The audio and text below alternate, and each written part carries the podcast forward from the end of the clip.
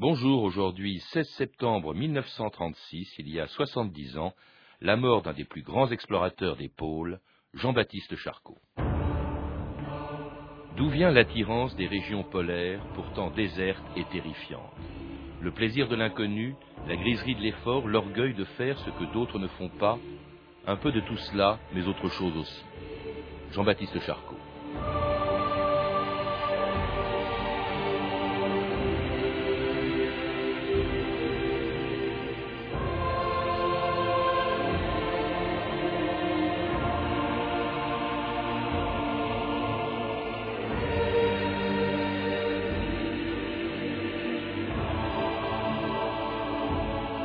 Ans d'histoire.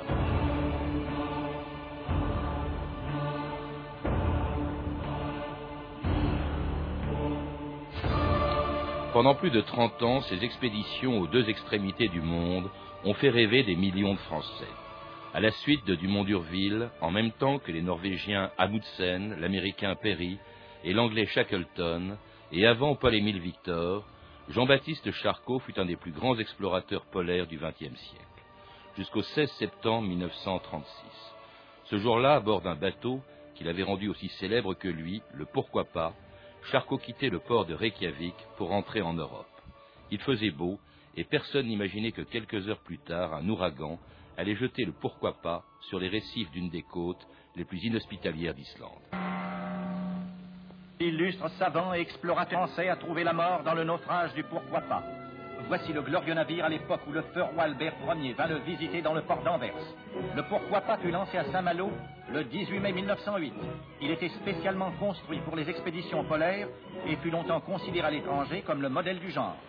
C'est surtout dans l'Antarctique que le docteur Charcot accomplit ses plus fructueuses croisières scientifiques. Il fut notamment le premier à explorer les côtes prolongeant l'Amérique du Sud vers le pôle sur une distance de plus de 4000 kilomètres. Serge Kahn, bonjour. Bonjour. C'était les actualités pâtées de 1936, le naufrage du Pourquoi pas et la mort de Jean-Baptiste Charcot, auquel vous avez consacré un très beau livre pour le 70e anniversaire de sa disparition sur les côtes d'Islande. Une disparition qui a bouleversé les Français de l'époque parce que si aujourd'hui on a un peu oublié Charcot, il y a 70 ans, il était extraordinairement populaire. Pourquoi? Oui, il était populaire à différents titres. Euh, d'abord parce que pendant plus de trois décennies, Jean-Baptiste Charcot a, navigué à bourlinguer euh, sur les mers du globe et principalement sur les mers polaires, en commençant par l'Antarctique entre 1903 et 1910. Et à partir de 1920, il s'est donc dirigé dans l'hémisphère nord, vers les mers nordiques et arctiques, pour faire des très importants travaux scientifiques au service de la science française. Il y avait une fascination partagée dans le monde entier, d'ailleurs pour les pôles, c'était, vous le rappelez dans votre livre, les dernières taches blanches en fait sur les cartes du monde. Tout à fait, les dernières taches blanches, comme je dis souvent, au double sens parce du terme. au double sens. Blanche parce qu'inconnu et blanche parce que couverte de glace. Et, et Charcot disait comme Baudelaire, euh, il suffit d'aller vers l'inconnu pour faire du nouveau. Et je crois que Charcot avait vraiment envie de faire du nouveau, d'apporter sa contribution pour son pays au travail déjà fait, vous l'avez rappelé, par d'autres grands explorateurs. Parce, qu'effectivement, la France n'est pas très présente depuis Dumont d'Urville, hein, qui avait découvert l'Antarctique. Euh, elle n'est pas très présente. C'est le Charcot est le premier, au fond, euh, français dans ces régions-là, qui sont parcourues par des explorateurs étrangers. Elle est tristement absente et on peut remercier Charcot d'avoir en 1903 euh, ramené la France pour s'asseoir à la table des grandes nations qui s'intéressaient aux régions polaires.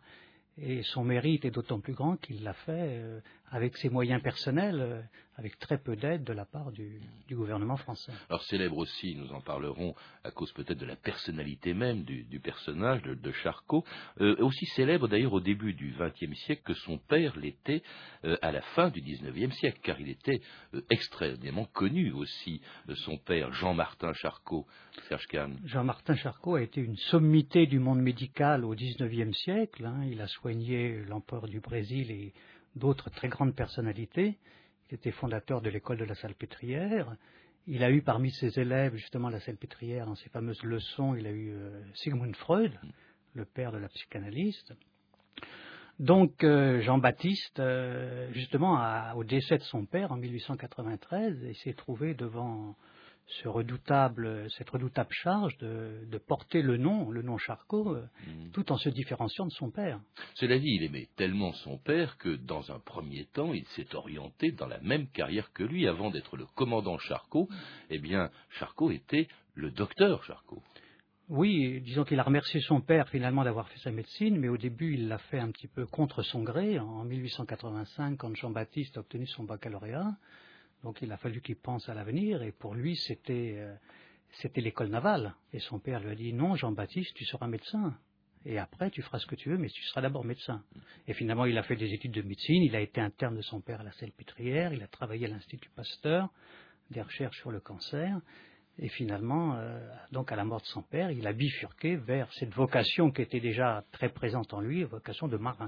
Fasciné par la, par la mer, fasciné plutôt d'ailleurs par les mers froides. Alors, avec son père, d'ailleurs, enfin en tout cas encouragé par son père, il avait déjà euh, acheté euh, ou fait construire des bateaux, les trois premiers qui s'appelaient tous les trois le pourquoi pas. Il préfère les pays froids. Hein. Quand on dit qu'il aime la mer, qu'il aime le voyage, c'est plutôt vers le nord. Hein.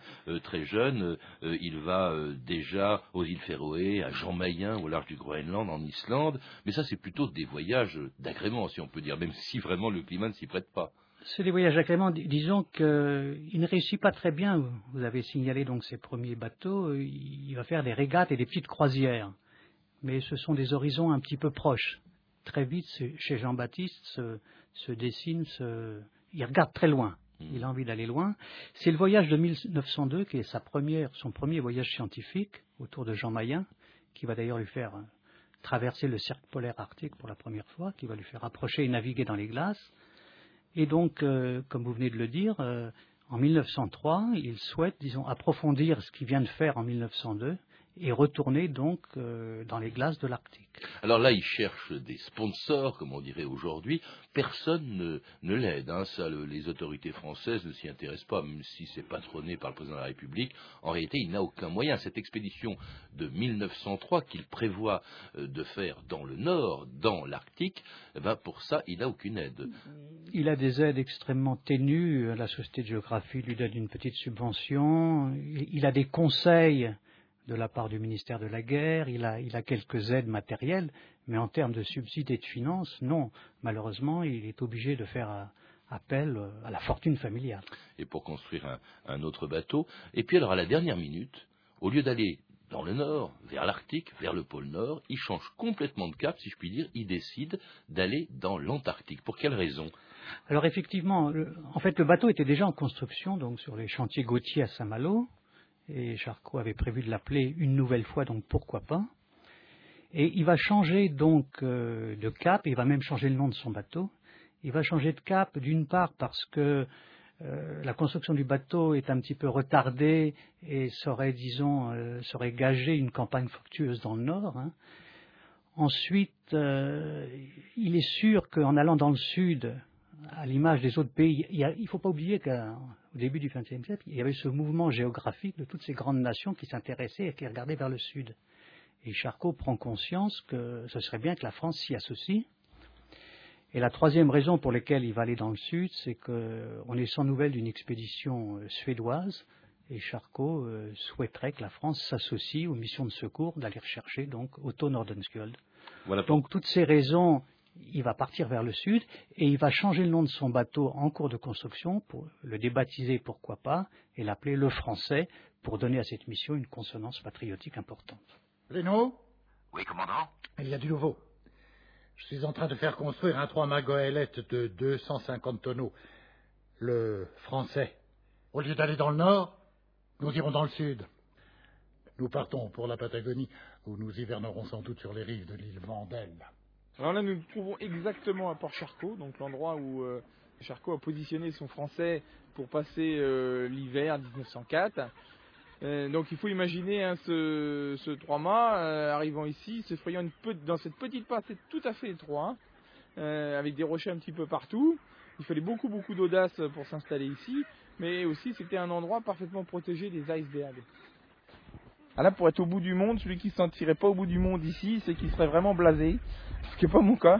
Donc évidemment là c'est pas le bout du bout, mais c'est sublime. On, est vraiment au, bout de nulle part, mais mais quel bout? Le bout du début, au bout de la fin quoi.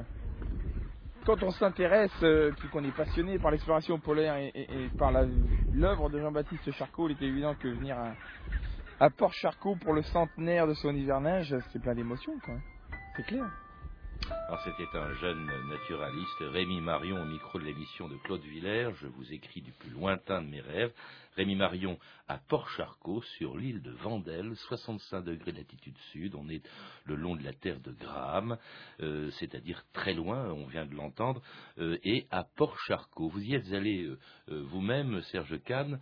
il faut rappeler que c'est pas pour qu'il porte son nom que Charcot a appelé ce port Port Charcot. Oui, oui, bien évidemment, c'était en hommage à, son père. Hmm. Hein, ben, on ne peut pas s'en douter nécessairement. Il faut, tout à fait, tout à fait, tout à fait.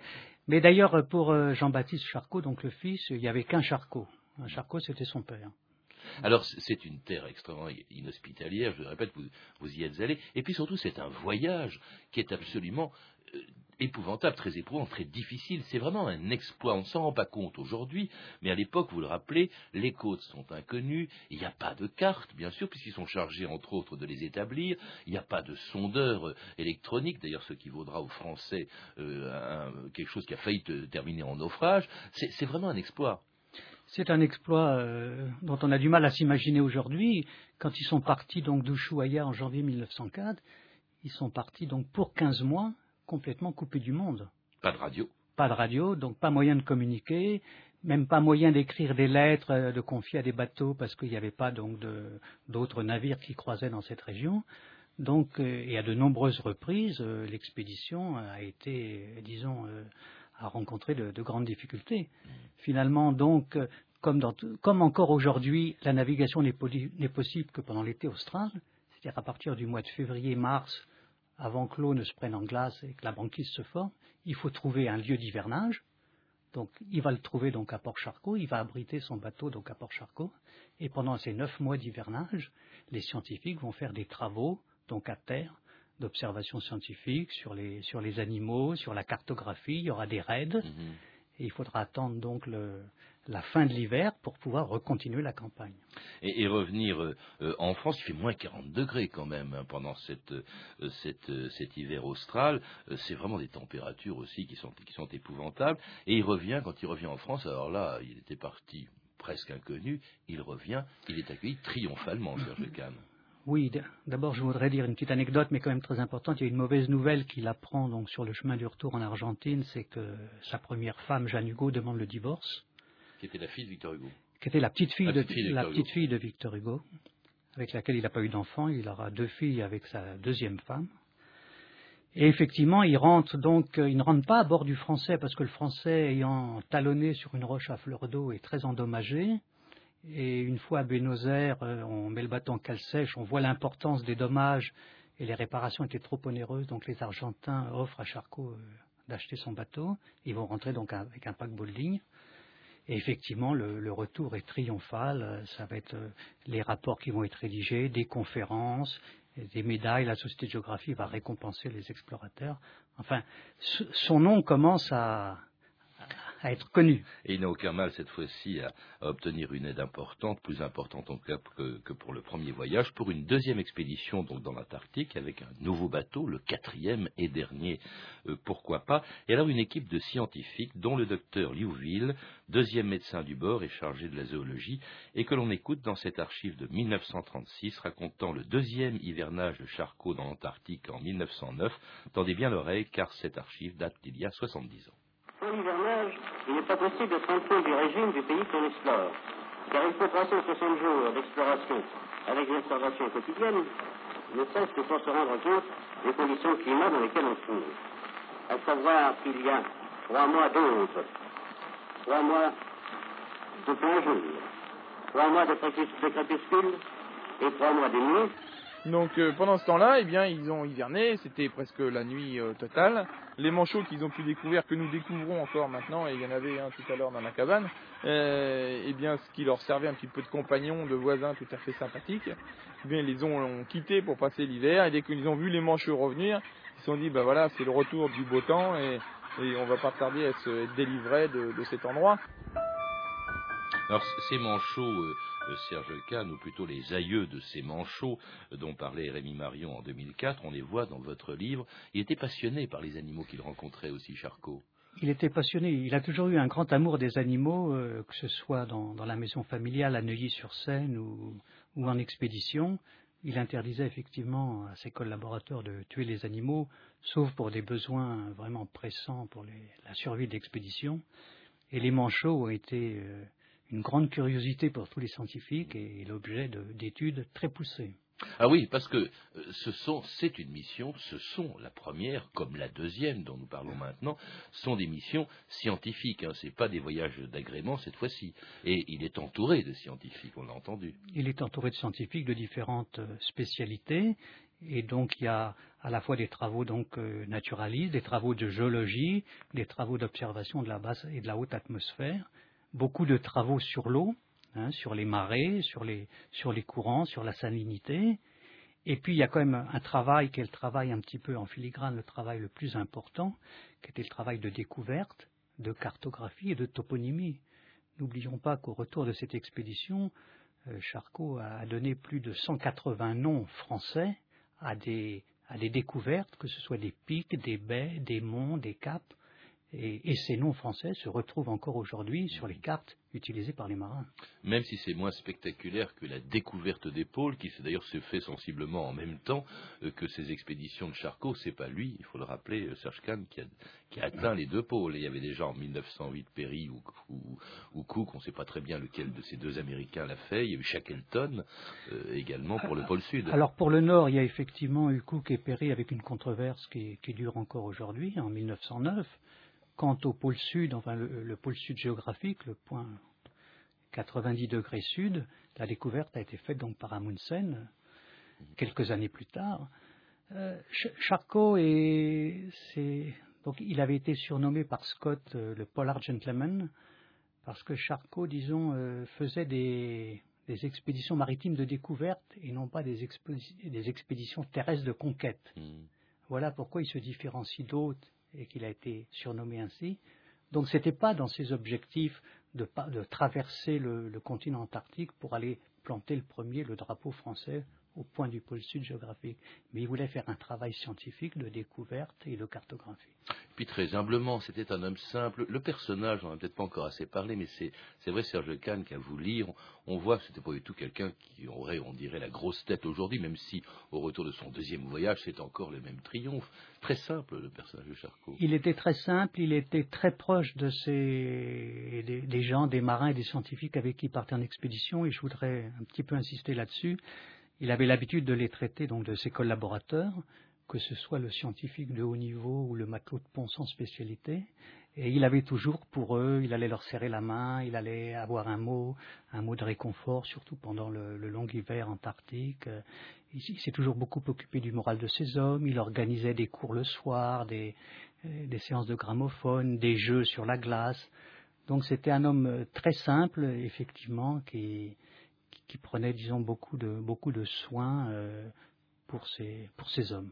Un homme très simple, d'ailleurs, tel que le décrivent tous ceux qui l'ont, qui l'ont rencontré. Ce fut le cas dans les années 20 de deux personnes, un marin du Pourquoi pas, Francis Vett, et le secrétaire, la secrétaire pardon, de Charcot, Marthe Emmanuel. Je venais d'arriver à la Société de géographie comme euh, bibliothécaire adjointe et un jour euh, j'ai vu arriver un monsieur euh, avec un petit chapeau rond, euh, des pinces euh, à bicyclette te retenant son pantalon.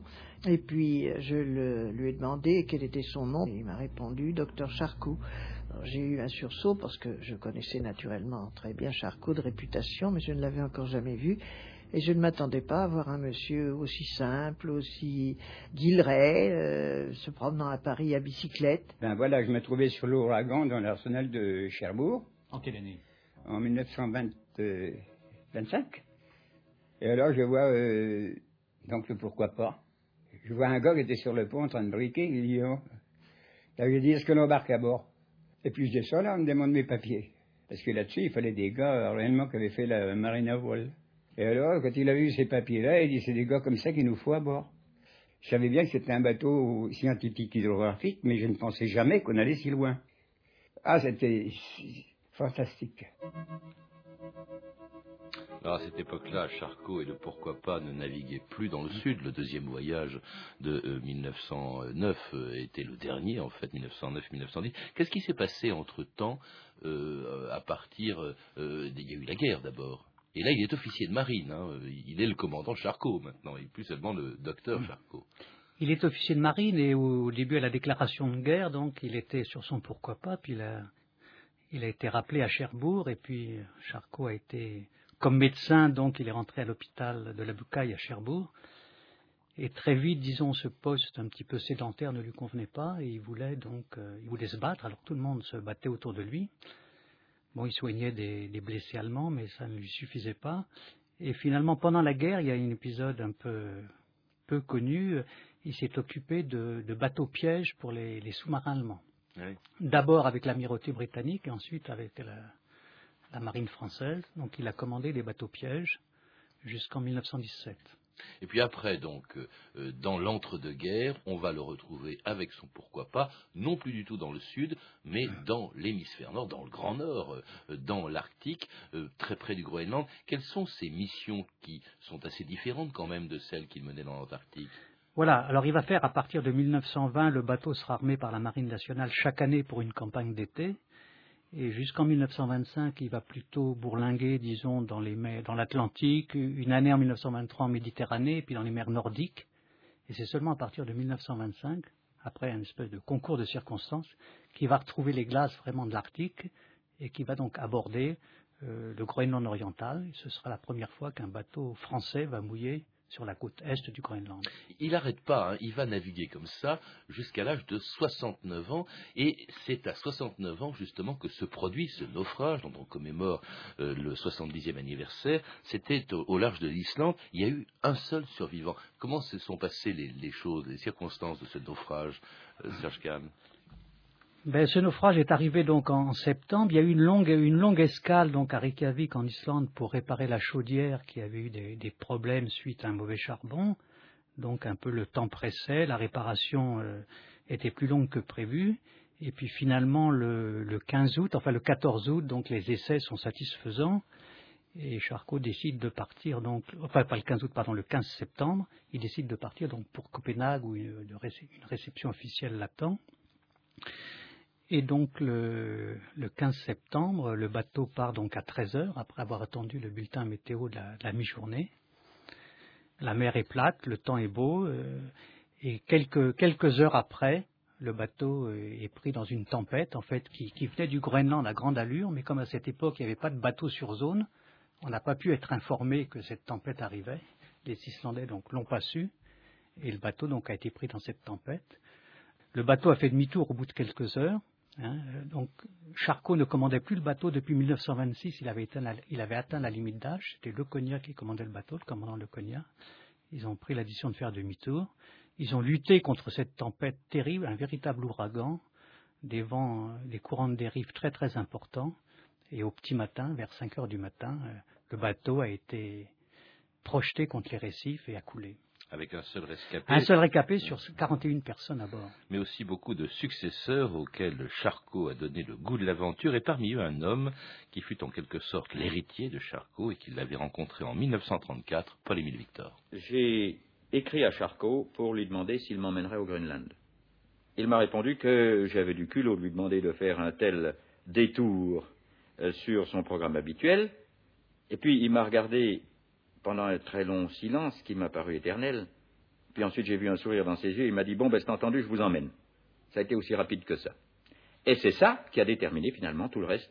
Tout le reste, c'est-à-dire, depuis 1934 jusqu'à aujourd'hui, toutes les expéditions polaires que j'ai pu faire moi-même ou que j'ai pu organiser moi-même. À Rouen, où vient d'arriver le vapeur norvégien Fjellberg, l'explorateur polaire Paul-Émile Victor est venu surveiller le chargement des vivres et des équipements de sa prochaine expédition arctique.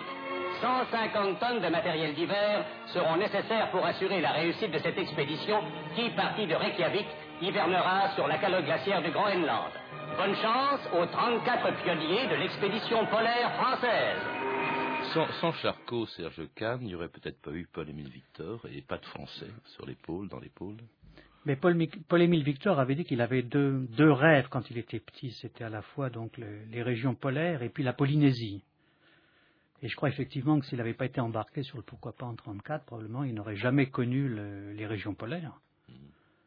Cela dit, on ne peut pas en tirer la conclusion qu'il n'y aurait pas eu de Français après et que la France ne serait pas allée en terre adélie, car il y a eu d'autres personnes qui, y pensaient. Non, mais la passion des, Français pour les pôles, encore aujourd'hui, c'est peut-être à Charcot qu'ils le doivent.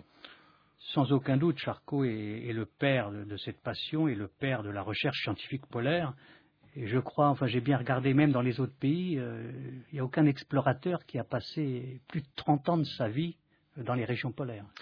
et, un, père peut-être un peu oublié en, France, alors que je sais, et vous y serez d'ailleurs, que demain en Islande, il y a une commémoration importante qui est prévue. Voilà, demain, donc le 16 septembre, il y aura donc euh, dans la cathédrale de Reykjavik une messe euh, en l'honneur des, disparus de, de 36. Et c'est dans cette même cathédrale qu'en 36, il y avait eu de grandes cérémonies euh, au retour des corps. Merci Serge Kahn. Je rappelle que euh, vous êtes l'auteur d'un très beau livre, magnifiquement illustré, Jean-Baptiste Charcot, explorateur des mers, navigateur des pôles, qui a été publié aux éditions Glénat. Vous êtes aussi l'auteur de Sur les traces, euh, sur les traces pardon, de Jean-Baptiste Charcot aux éditions Atlantica. À voir également l'exposition Charcot, la passion des pôles, au Musée national de la marine à Paris jusqu'au 2 octobre prochain. Vous avez pu entendre des archives INA, Je vous écris du plus lointain de mes rêves par Claude Villers en 2004 et Chroniques sauvages de Robert Arnaud en 1986. Une archive Bordas extraite de l'Encyclopédie sonore volume 1900-1909 et deux archives pâtées de 1936 extraites du journal de votre année en DVD aux éditions Montparnasse. Toutes ces références sont disponibles par téléphone au 32 30, 34 centimes à minute ou sur franceinter.com. C'était 2000 ans d'histoire, la technique Benjamin Lagatinet, documentation Claire Destacan et Emmanuel Fournier, une réalisation de Anne Kobilac.